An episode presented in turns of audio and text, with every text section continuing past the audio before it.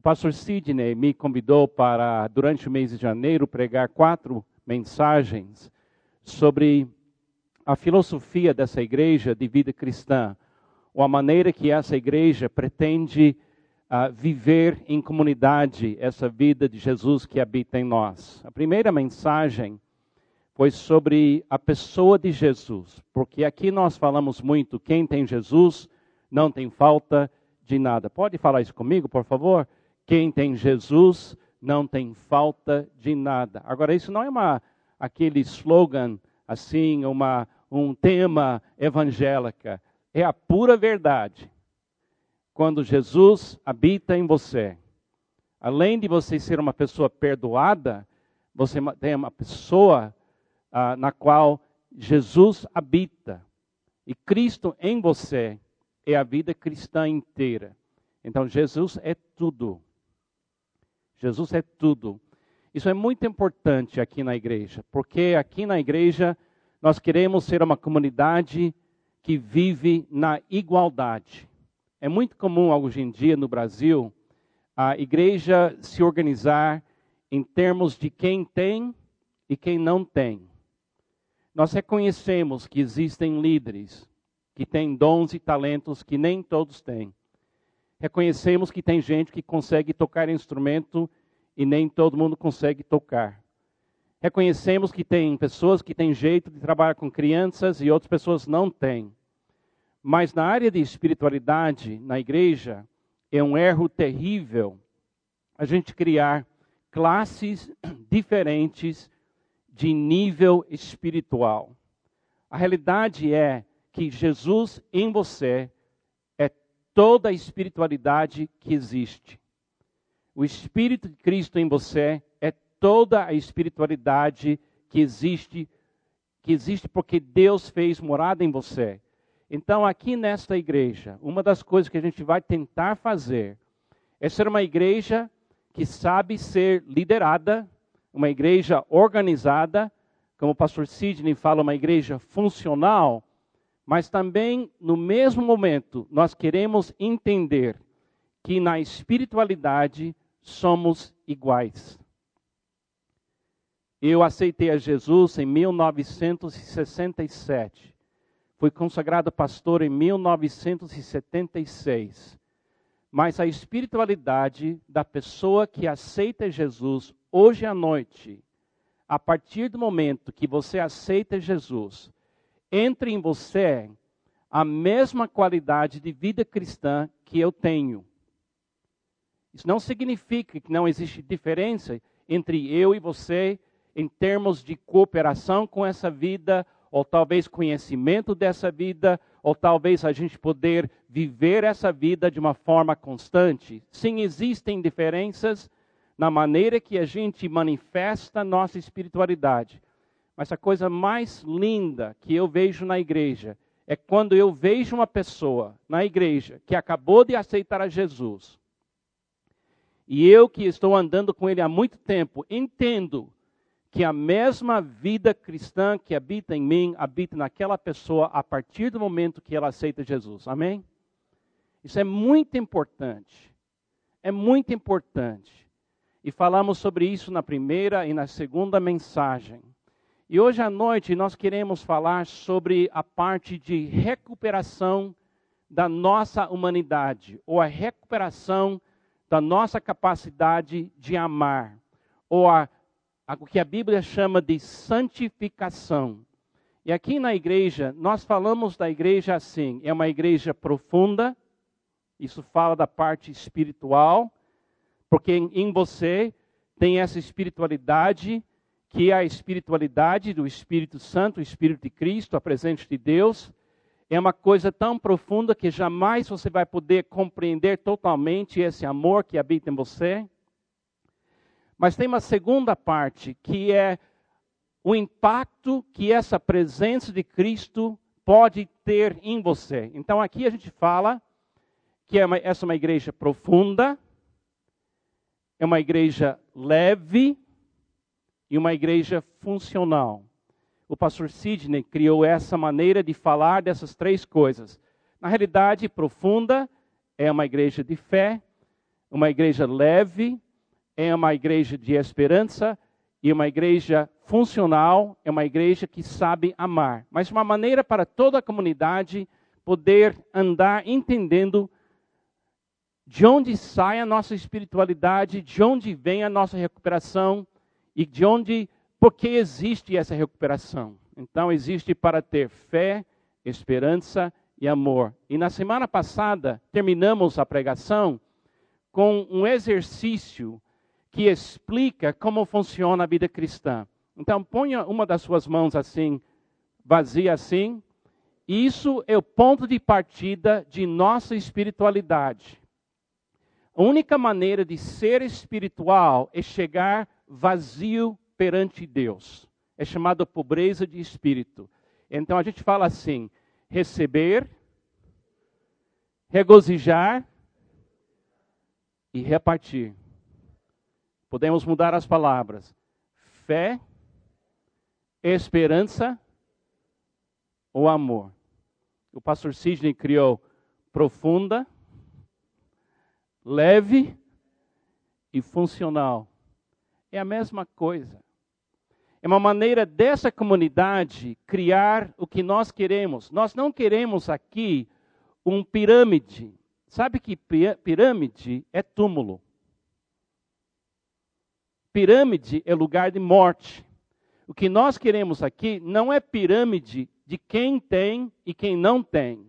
Quem chegou e quem não chegou. O que nós queremos aqui, aqui é uma vinha. E numa vinha Todos os ramos ficam no mesmo nível, mas a responsabilidade de cada ramo é permanecer na videira, e a videira é igual para todos, e viver a videira e dar o fruto desse contato contínuo na videira. E nós queremos ver pessoas vivendo uma restauração ou recuperação da sua humanidade, porque nós cremos que quando Cristo nos salva, Ele nos salva para restaurar em nós a qualidade de humanidade que Adão perdeu e Eva perdeu no jardim de Éden, que Cristo quer ser em nós a fonte de uma restauração do, da nossa humanidade. E essa humanidade, Jesus descreveu assim: é uma pessoa que ama Deus e ama o seu próximo ama Deus e ama seu próximo. Então, hoje à noite, a gente queria falar disso. E também, em termos práticos, a gente vai falar de um ministério da igreja aqui, que é um ministério super precioso, que nós oferecemos aqui toda terça-feira à noite, às 20 horas. E, e o nome desse ministério é Celebrando a Recuperação. É o ministério de você iniciar e andar um pouco mais nessa restauração. Porque essa restauração da sua própria humanidade, sua capacidade de glorificar a Deus, de amar quem você precisa amar, é um processo que você tem que voluntariamente cooperar com isso. A espiritualidade existe, mas seu papel é receber, regozijar e repartir. E o pastor Barcelos e sua esposa Elza, toda terça-feira aqui com a equipe de voluntários treinados para isso, estão ajudando pessoas a ter uma experiência com aquilo que eu chamo o vem e o vai da espiritualidade. O vem e o vai da espiritualidade 100% Jesus. A espiritualidade bíblico é como um ecossistema. E a espiritualidade é de uma coisa diária. Então, a graça de ontem que veio, já foi. Então, para esse dia, eu preciso a graça que vem e vai hoje. Quem vive no campo, quem vive criando plantas ou plantando para colher uma colheita, quem vive perto da natureza, a pessoa acaba entendendo naturalmente que ela não pode forçar a natureza, ela não pode abusar a natureza, ela não pode maltratar a natureza. Ela tem que entrar no ritmo plantar na hora, podar na hora, cuidar na hora, colher na hora. Infelizmente, nós que moramos numa cidade como Barueri, ou São Paulo, Osasco, nós que moramos aqui, raramente a gente vê qualquer ritmo natural. Nós vivemos um ritmo de motor, carro, indústria, compra, consumo. Então a gente perde contato com a realidade. E na espiritualidade, você não pode forçar a espiritualidade. Você não pode insistir com a espiritualidade. Você não pode manipular a espiritualidade. Você tem que aprender a viver o que eu chamo o vem e vai, o receber, repartir, a parte profunda e a parte funcional. Você vive esse vem e vai. O Celebrando Recuperação é um ministério onde você pode chegar toda terça-feira e você vai encontrar um grupo de pessoas que não têm vergonha de falar que perderam o ritmo. Em alguma área da vida deles, eles perderam o vem e vai. Em vez de amar, eles não, eles estão cheios de medo.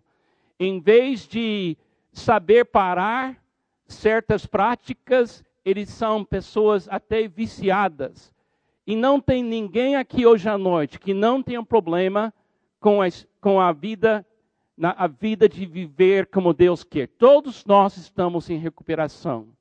Agora, antes de eu entrar na mensagem, eu quero que você ouça uma palavra de uma pessoa corajosa, uma pessoa honesta, uma pessoa que perdeu o ritmo da espiritualidade e perdeu esse ritmo na própria igreja, que é possível.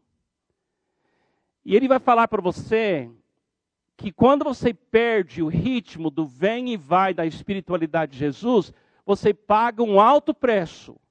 Mas existe sim uma recuperação.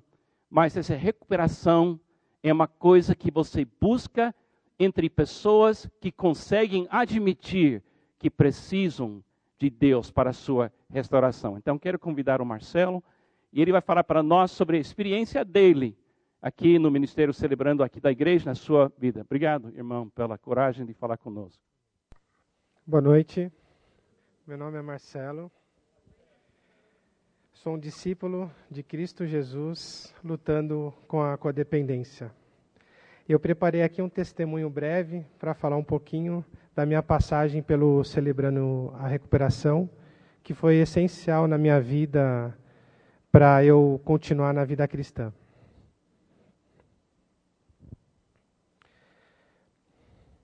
Eu tenho uma história de restauração para contar. É, é, eu tenho uma história de restauração para contar e tenho certeza que todos, de alguma forma, também têm testemunhos para compartilhar de transformação e restauração proporcionado pelo amor do nosso querido Deus. Me converti ao Evangelho há aproximadamente 17 anos.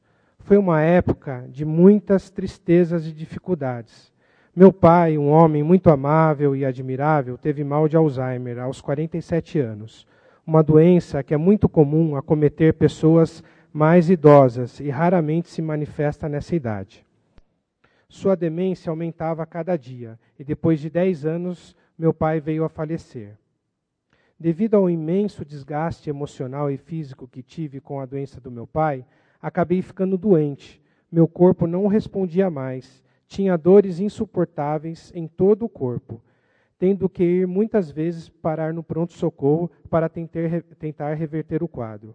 Passei seis meses dormindo uma ou duas horas por noite devido às dores insuportáveis. Tinha me convencido que a morte era iminente, que seria somente uma questão de tempo. Graças a Deus que um irmão em Cristo Jesus me levou para um médico muito competente que descobriu o que eu tinha. E com medicamentos e com um curto, em, em um curto espaço de tempo, voltei a viver e sonhar novamente. Foi dentro desse contexto que me converti, em um momento de muita dor. Foi incrível. Meu coração pulsava por Jesus. Eu estava apaixonado pelo Evangelho. A cada ministração que ouvia, minha alma se enchia. Sentia que realmente Deus tinha feito morada dentro de mim. Com o passar do tempo, fui envenenado pela estrutura religiosa, pela religião. Para mim era indiferente Cristo estar ou não habitando dentro de mim. O que realmente importava era, através do esforço e das regras eclesiásticas, me sentir aprovado por Deus e conquistar meus objetivos. Aprendi muitas técnicas e, acredite, muita heresia estudando a própria Bíblia. As questões sobre hierarquia eram desgastantes. O desejo quase unânime dos membros da organização religiosa era chegar lá, subir a escada do sucesso, se tornar um evangelista, para depois subir mais um degrau, se tornando um diácono, depois um presbítero, pastor, e finalmente, entre aspas, se Deus ajudar, se tornar um apóstolo. Imagine vocês o, o desgaste e quantas pessoas têm que serem machucadas para você chegar lá. É insano, é uma loucura. Pessoas são destroçadas, destruídas, e muitas delas não querem mais saber do convívio em comunidade e se afastam do Evangelho. Esta fase que passei foi terrível. Saí com sérios problemas psicológicos e familiares. Quase minha família foi destruída devido ao processo que passamos. Foi uma fase de medo, tristeza, desespero e decepções. Não queria saber mais de igreja. Estava totalmente convencido em não frequentar mais nenhum tipo de organização que tivesse uma placa e um CNPJ. Foi nesse tempo que, através de um amigo, conheci a IBM. E logo quando comecei a frequentar, fui convidado a participar do Celebrando a Recuperação. Logo me integrei ao grupo de feridos pela religiosidade. Era que eu estava desesperadamente precisando. No início achei bem diferente, principalmente o início das reuniões, muito diferente de tudo que eu, que eu já tinha visto no meio cristão. Acho que a palavra correta, na verdade, não é diferente, mas normal. Encontrei lá pessoas que estavam dispostas a abrir seus corações, exporem suas feridas e até mesmo falarem das suas vergonhas. Para mim, estava tudo, é, para mim estava sendo tudo muito libertador. Encontrei pessoas que eram normais, que passavam pelas mesmas dores que eu estava passando e que tinham os mesmos conflitos que os meus. Entendi no celebrando que eu não posso controlar nada, isso mesmo, não posso controlar pessoas, não posso controlar minha esposa e filha, não posso controlar, controlar amigos. E principalmente, não posso controlar o meu amanhã. Entendi que o controle são sintomas profundos de codependência. Eu era um codependente e precisava de restauração. Aprendi a ter uma vida menos tensa e muito mais leve. Aprendi a descansar em Deus. Aprendi também a sair da negação. Eu era um cara que tinha muitos problemas, mas os negava. A partir do momento que entendi que precisava de ajuda e que tinha muitas coisas que precisavam serem acertadas, o processo de restauração foi ativado em minha vida e comecei a experimentar a cura dia a dia e ainda estou experimentando, pois sou um crente em Cristo Jesus, que está em recuperação diária. O celebrando a recuperação foi a porta de entrada para eu voltar a, a ter esperança, a ter confiança, que apesar das minhas debilidades e conflitos interiores, eu posso caminhar em restauração, um dia de cada vez, e que é só por hoje que eu vou viver a vida que o Senhor preparou para que eu vivesse. Amém? Eu queria convidá-los, né, você que está passando por algum tipo de problema emocional, algum conflito, é, a participar do Celebrando a Recuperação. Realmente é transformador. Né? Para mim foi essencial esse, essa passagem, né, esse convívio com os irmãos dentro do, do Celebrando. E as reuniões acontecem todas as terças-feiras às terças-feiras, às 20 horas. Um grande abraço a todos. Obrigado. Agora, queria também apresentar o pastor Barcelos e Elza. Fique de pé, por favor. Eles são pessoas preciosas, são psicólogos também, pastor. E há 30, mais de 30 anos, no coração desse casal bate muito forte a restauração de vidas. E não é de ontem que nasceu isso. Isso é coisa de muitos e muitos anos. Algumas pessoas, para entrar no vem e vai da espiritualidade verdadeira, podem aproveitar muito celebrando. Algumas pessoas precisam de um atendimento individual.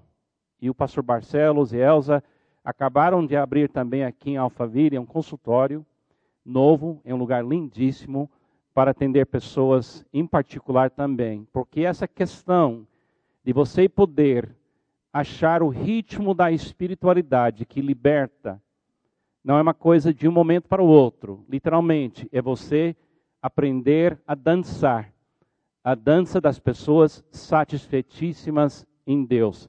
Você não aprende a viver essa satisfação, esse regozijar da espiritualidade de um momento para o outro. Eu estou nessa dança da satisfação a Deus há muitos anos, mas todo dia eu estou aprendendo cada vez mais o que é permanecer em Cristo. Amém? Então, por favor, se tem alguma pergunta, fala com esse lindo casal depois do culto, ou só chegar aqui 20 horas na terça-feira. Eu estava aqui na terça-feira passada. Se Deus permitir a gente mudar para cá para morar, vai ser mais fácil a gente participar mais, mas recomendo com todo o meu coração esse ministério. Agora quero que você veja alguns versículos para entrar rapidamente naquilo que eu quero comunicar hoje à noite. Primeiro versículo é Cristo é tudo, está em todos. Ponto de partida hoje à noite não é o que eu tenho e que você falta. O ponto de partida hoje à noite é que o que eu tenho, você tem. Somos iguais em Cristo. Amém? Segundo versículo, um convite de Jesus. Venham a mim, todos que estão cansados e sobrecarregados, e eu lhes darei descanso.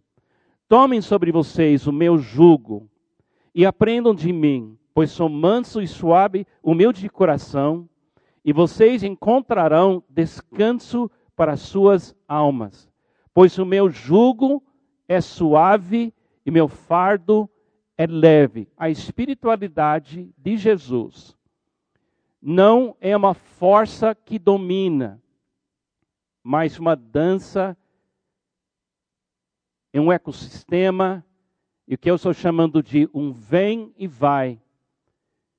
O receber, regozijar repartir fé, esperança e amor. Agora um versículo muito lindo. Vocês não sabem que são santuário de Deus e que o Espírito de Deus habita em vocês? Pode ler esse versículo comigo, por favor? Vocês não sabem que são santuário de Deus e que o Espírito de Deus habita em vocês? Se eu tivesse perguntado para você, na hora que você entrou pelas portas dessa igreja, desse lugar, você sabe que você é um santuário? Você sabe que você é um santuário? Eu acho que a maioria das pessoas, se a gente fizesse essa pergunta, na, na, hora que a pessoa entra na igreja, talvez se a pessoa conhece a Bíblia bem, ela vai falar: sim, sou templo do Espírito Santo. Mas olha essa pergunta: você sabe que você é santuário de Deus? Durante muita, uma boa parte da minha vida cristã, eu pensei que o santuário para mim estava nas páginas da Bíblia. Sendo bom batista e treinado a viver e levar a muito sério a palavra de Deus, que é uma coisa que eu continuo fazendo. Eu acho que eu fiz da Bíblia um santuário.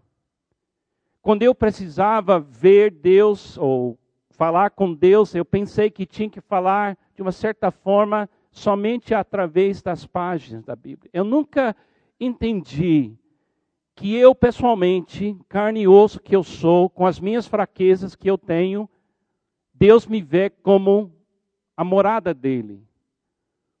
Ele me vê como lugar sagrado e separado para um fim espiritual. Eu não percebi isso. E para mim, a igreja era prédio muitas vezes. E ir para a igreja era um grande alívio, porque, sendo que crentes não têm necessariamente um templo, um santuário, a igreja é a única coisa, talvez visivelmente separada para Deus que a gente conhece. Mas esse versículo está nos dizendo uma coisa profunda, uma coisa linda.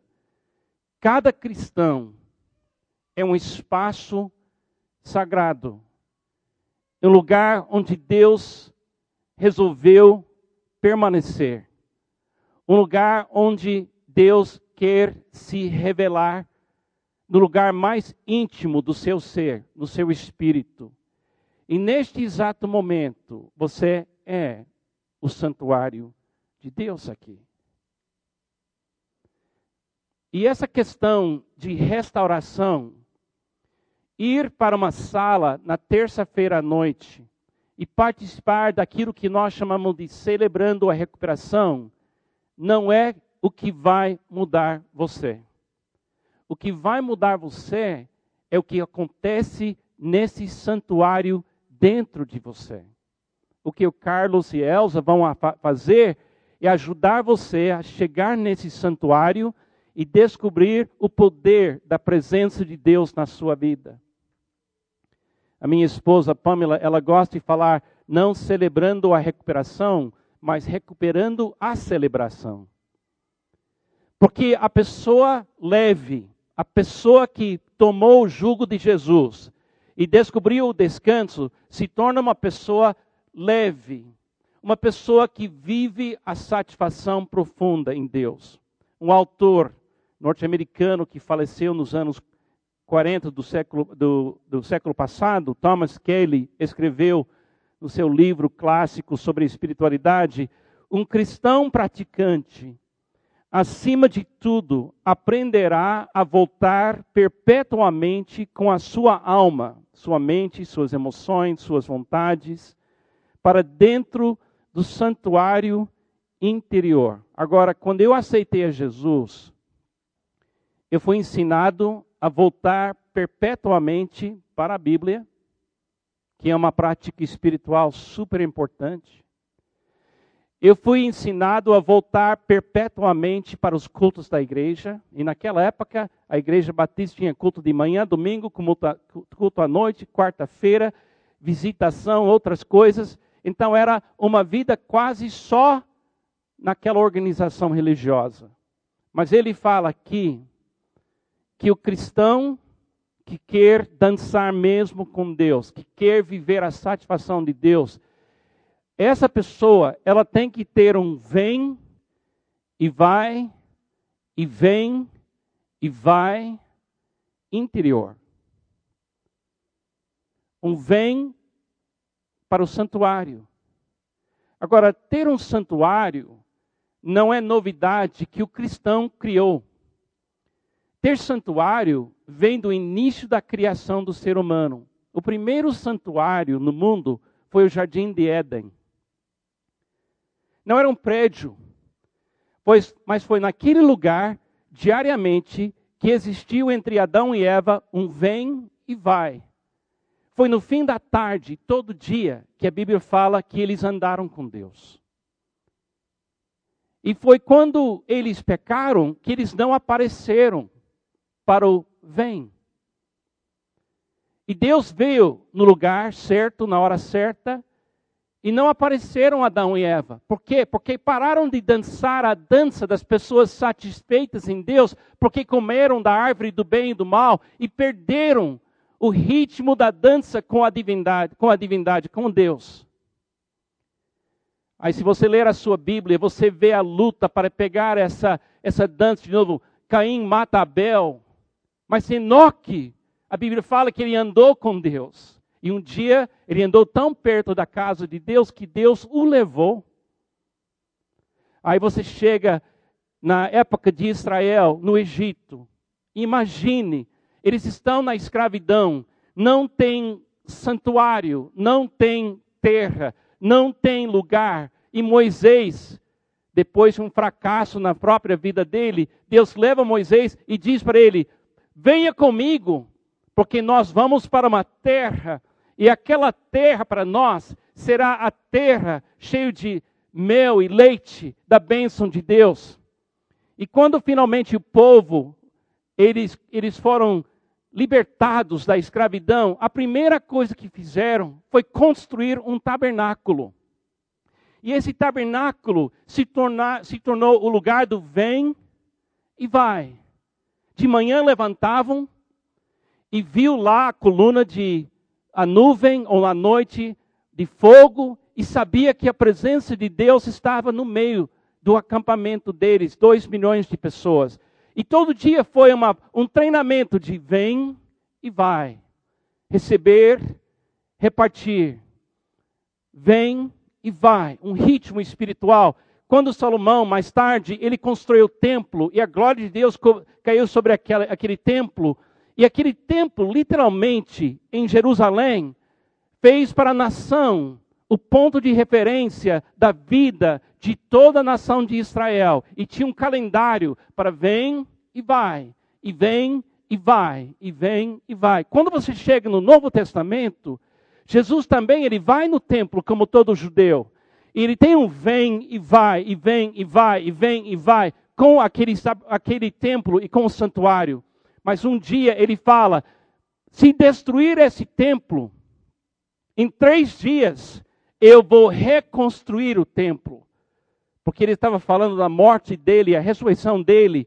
E depois ele mudou tudo. E agora, eu sei que é difícil acreditar, eu sei que não é fácil você contemplar isso. Mas você é, neste momento, um santuário onde a presença de Deus habita. E nós não ensinamos as pessoas como aproveitar e viver esse santuário. Por isso, a igreja não tem cura. Nós dependemos de pastores ungidos. Nós dependemos de cultos poderosos. Nós dependemos de técnicas de memorizar a Bíblia. Gente, eu sei disso porque eu fiz tudo isso. E eu sei que a cura que Jesus promete, quem crê em mim, do seu interior fluirão rios de água, não virá só estudando a Bíblia.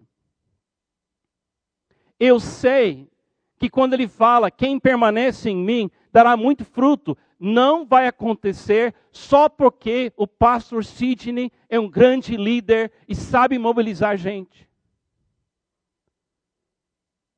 Eu sei que para eu ser a pessoa que eu preciso ser, eu tenho que praticar diariamente um vem,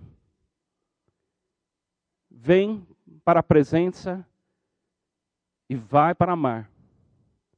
E vem para a presença e sair para amar. E eu descobri em Mateus 5 uma maneira de ensinar esse vem e vai. E eu queria oferecer para os irmãos hoje à noite um tempo bem curto. Uma maneira de você começar. São passos pequenos, são passos lindos, mas são passos que eu pratico, que a minha esposa pratica que muitas pessoas praticam. E no celebrando, é uma coisa muito interessante. O celebrando usa 12 passos, a, a, os 12 passos do AA, de recuperação de pessoas viciadas, mas também eles usam as bem-aventuranças, oito princípios. Eu quero compartilhar com os irmãos hoje à noite uma maneira prática de você dançar, de você entrar no seu santuário. Eu não, eu não quero que você se torne uma pessoa mística, mas eu quero que você se torne uma pessoa que sabe achar o santuário. Eu quero que você entenda o que é viver na presença de Deus que habita em você. Então, deixe eu mostrar o que Deus tem me mostrado, tem me ajudado muito. Primeira coisa, Mateus 5:3. Se você tem a sua Bíblia, abre ela para Mateus capítulo 5, mas vai aparecer na tela todo o versículo. Primeira coisa, venha para seu santuário, o santuário que habita em você, venha para o santuário vazio. Mas sai de lá com abundância. O primeiro passo no celebrando recuperação é confessar que você não é Deus. Existe uma regra nesse santuário. Quem entra, entra sem recursos próprios. Quem entra não traz nada dos seus feitos, da sua inteligência, das sua, suas conquistas. Você vem com aquilo que é chamado pobreza de espírito. O grande segredo da espiritualidade de Jesus é crer, não é fazer. O que quase destruiu o nosso irmão foi uma confusão entre crer e fazer. Eu não sou contra líderes como o pastor Sidney, pessoas que sabem mobilizar, mas eu sou contra uma mobilização que diz a mobilização é a causa da espiritualidade. A causa da espiritualidade é a presença de Cristo que habita em você, não é o que você faz. Vem vazio. Por que vem vazio? vazio? Porque todo ser humano tem um desejo. Eu quero saber onde eu vou chegar. Todo ser humano tem que ter uma visão do seu futuro. Onde eu vou chegar? Então venha vazio e ouça esse versículo. Bem-aventurados os pobres em espírito, porque deles é o reino, esse é seu futuro. Você nunca vai descansar e dançar a dança dos satisfeitos até você entender de uma vez para sempre que ninguém pode mudar seu futuro. Nada pode separar do amor de Deus que está em Cristo Jesus. O início de toda recuperação e saber que minha história termina bem. Posso chegar com zero, mas eu serei herdeiro junto com Jesus para toda a eternidade. Onde é que você encontra essa, essa verdade? Na Bíblia é claro. Mas onde é que você compra no nível do seu ser? É no seu contato íntimo no santuário de Deus. Resolve a questão do seu futuro. Meu futuro, a despeito de toda circunstância que fala outra coisa, o meu futuro é Jesus Cristo e termina perfeitamente. Amém? Segunda coisa, venha para seu santuário triste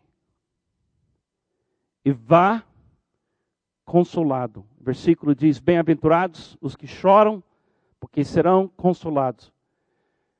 Quando a vida machuca você, quando você sofre uma coisa que coloca você em, em luto, onde e com quem você chora? Ah, eu tenho que falar com meu pastor. Eu tenho que correr para a minha igreja. Tudo bem. Pode falar comigo, pode falar com o Guilherme, pode falar com Fernando, pode falar com o Barcelos, pode falar com o Sidney. Mas, amado, a consolação que vai ser sua, você não, não pode encontrar em nenhum de nós. A consolação que levanta você para viver de novo depois de uma grande perda é a consolação que você encontrará no santuário da sua própria vida interior, o Espírito Santo de Deus, o Espírito de Cristo, quer abraçar e chorar com você. Vem chorando, sai consolado.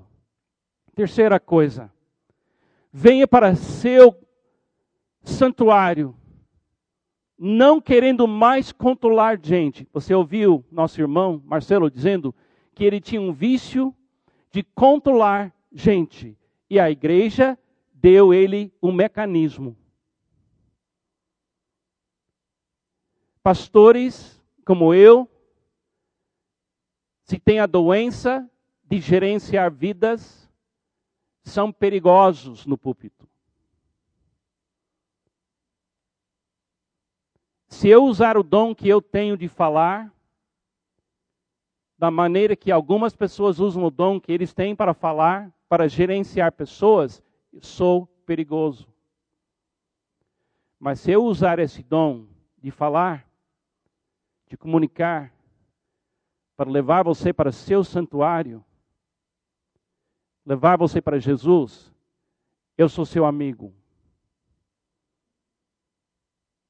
E não sou perigoso. Então, qualquer pessoa que usa um dom espiritual para controlar você, não está falando na presença de Jesus Cristo. Se ele usar o dom para inspirar você, é outra coisa.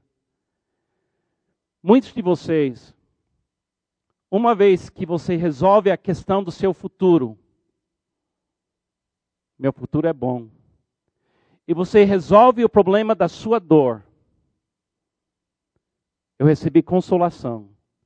Automaticamente você vai querer abrir mão da necessidade de controlar pessoas. É um processo. Primeiro, estabelece seu futuro.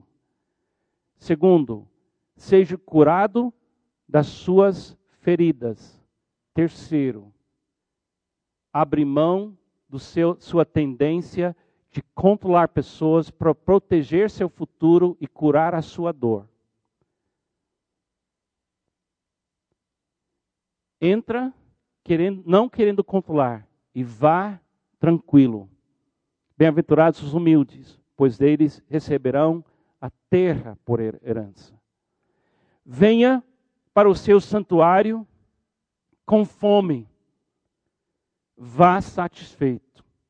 Bem-aventurados os que têm fome e sede de justiça, pois serão satisfeitos.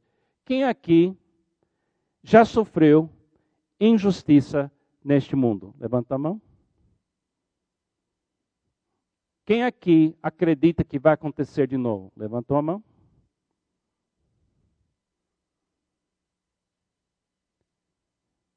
Você entende que viver aqui é viver no meio de uma sociedade que não é uma sociedade justa. Nem a gente consegue ser uma pessoa justa o tempo todo. Então, para onde você vai para satisfazer a fome profunda que todo ser humano tem de ser tratado com justiça. Para onde você vai? Ah, eu vou falar com o meu pastor. Será? Pega uma cópia de Veja hoje.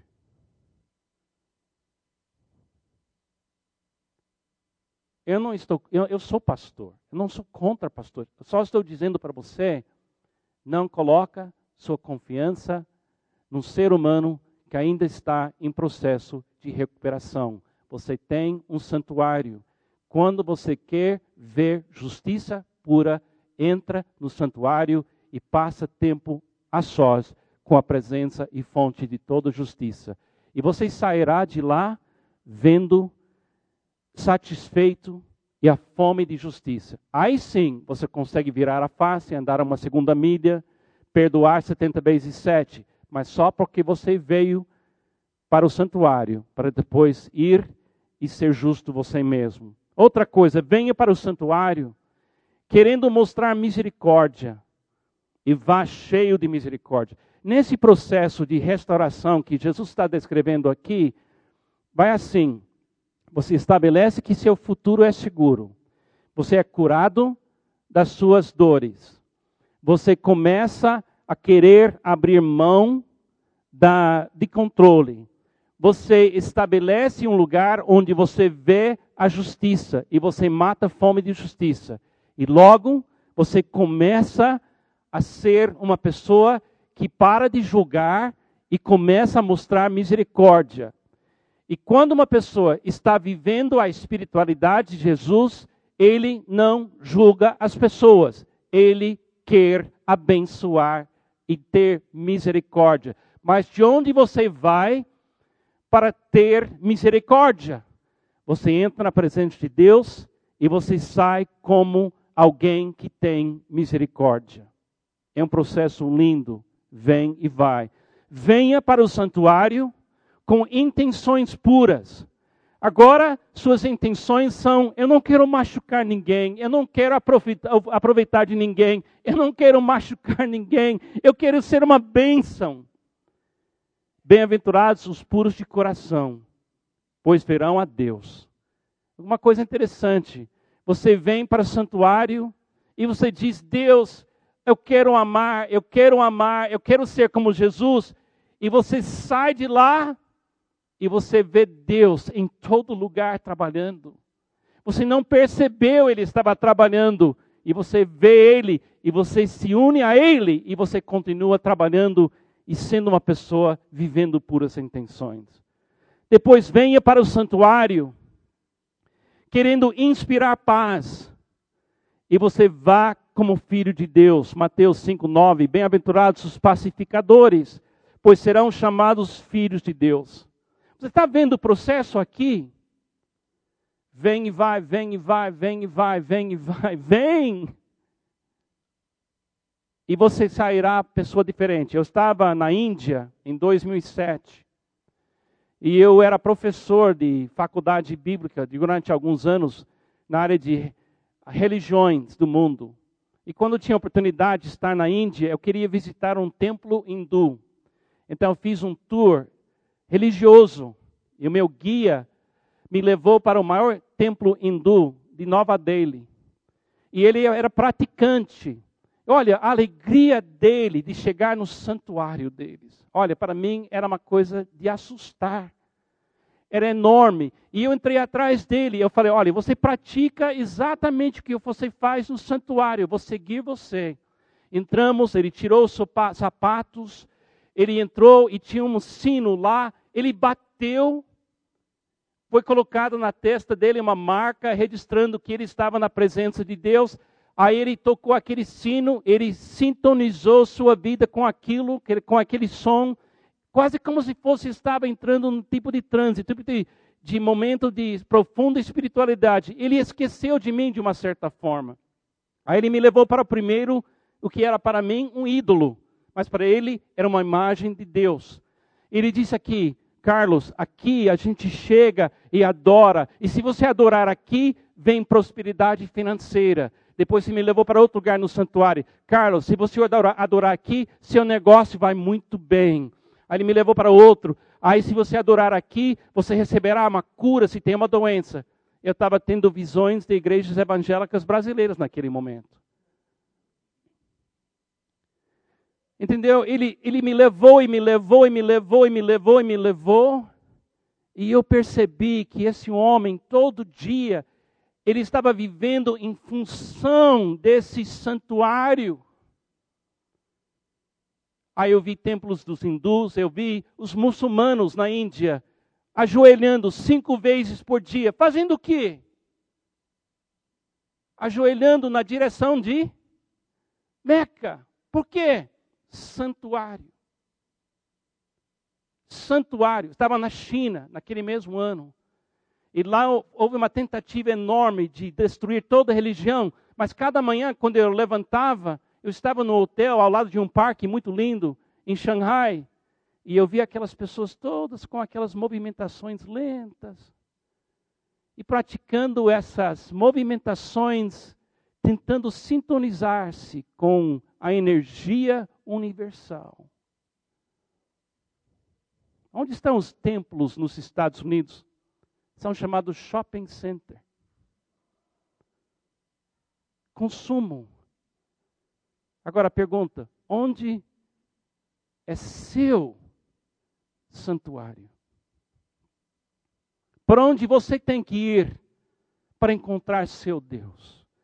Onde é que você tem que ir para falar dos seus negócios, das suas doenças, dos seus problemas, dos seus desafios? Amados, você não sabe que você é santuário de Deus?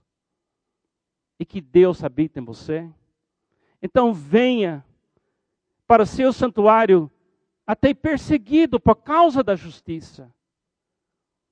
Pode colocar essa? Bem perseguido por causa da justiça e vai inspirado. Uma coisa que você tem que entender: quando você fica bem com seu futuro, quando você fica curado das suas doenças, quando você fica satisfeito pela, porque você agora tem satisfação da justiça, isso começa, começa, começa. Você quer ser instrumento de paz, você quer ter boas intenções. O que acontece? Você começa a viver isso e logo você descobre uma coisa muito interessante. Quem vive muito sua fé atrai atenção aqui neste mundo. E você sofre perseguição. Mas quando você sofre perseguição, você volta para o seu santuário. E você sai de lá, vale a pena, vou continuar. Venha para o seu santuário menosprezado e vai alegre com seu futuro. Mateus 5, 11, 12, lindos versículos que fala de você não desistir. E finalmente, venha para o santuário sem significado. Quem sou eu? E sai como sal. Vocês são da, sal da terra. E finalmente, vem para o santuário pesado, carregando muito e vá leve como a luz. Vocês são a luz do mundo. Você diz, Carlos, todo dia? Todo dia? Eu preciso entrar no santuário? Sim. É assim que funciona. Um dia de cada vez. Porque a graça de ontem é como manã de ontem. É podre. A graça de você ser a pessoa que você quer ser, você encontrará na sua vida interior, na presença de Jesus, um dia de cada vez. E eu termino com duas sugestões. A primeira delas, o que ganha sua atenção, ganha você. Não é uma questão se você vai para algum santuário hoje ou amanhã. Você vai. Você irá. Todo ser humano tem um lugar onde ele ou ela procura alívio, comida, coragem, significado, eliminar coisas pesadas. Todo mundo tem que achar um santuário. Para alguns é dinheiro, para alguns é sexo, para outros é drogas, para certas pessoas é trabalho, para certas pessoas é codependência. Todo mundo tem sua maneira de sobreviver. Mas para todo cristão, é uma pena, não é? Ser um santuário e não saber entrar e sair. Você pode fazer isso no ônibus, você pode fazer isso na fila de um banco, você pode fazer isso fazendo compras, porque você foi criado a viver a vida do santuário e fazer. E se você praticar isso, eventualmente, o vem e vai, vem e vai, vem e vai, vem e vai, vem e vai, vem e vai, se torna natural. É chamado permanecer em Cristo. É chamado andar na luz. É chamado viver no Espírito. É chamado receber, regozijar e repartir. A igreja que nós queremos ser é uma igreja de pedras vivas. Cada um é um santuário. E um dia, Deus vai unir todos os crentes da história inteira E quando ele coloca todos juntos, a gente vai ver pela primeira vez o santuário de Deus visível de novo. Uma coisa que eu faço para entrar no santuário repetir uma pequena frase. Eu posso estar em qualquer lugar. Eu ponho a minha mão assim e eu falo: Jesus, sou somente teu. Põe a sua mão sobre o seu coração e fala comigo: Jesus, sou somente teu. Assim eu entro. Tem hora que eu entro porque eu estou com dor. Tem hora que eu entro porque eu estou com fome. Tem hora que eu entro porque eu estou sendo perseguido. Tem hora que eu entro porque eu estou carregando peso. Tem hora que eu estou querendo controlar. Mas quando eu entro, eu entro de um jeito.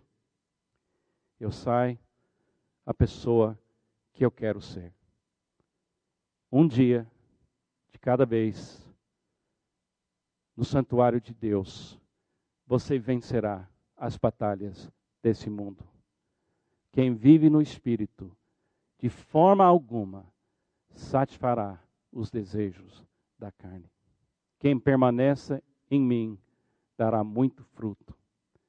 Jesus disse: Quem crê em mim, do seu interior fluirão rios de água vida. Eu convido esta igreja a ser uma igreja que vive no santuário de Deus que habita em cada um de nós. Amém? Vamos orar. Senhor Deus, somos teus filhos. Nos livra da complexidade da religião e nos dê a capacidade de receber tudo que o Senhor é em nós e por nós todo dia. Ajude o ministério celebrando recuperação a continuar levando pessoas para achar o vem e vai, o ritmo da espiritualidade verdadeira. E ajude essa igreja a ser uma linda vinha de Deus. No seu nome que eu oro. Amém e amém. Deus te abençoe.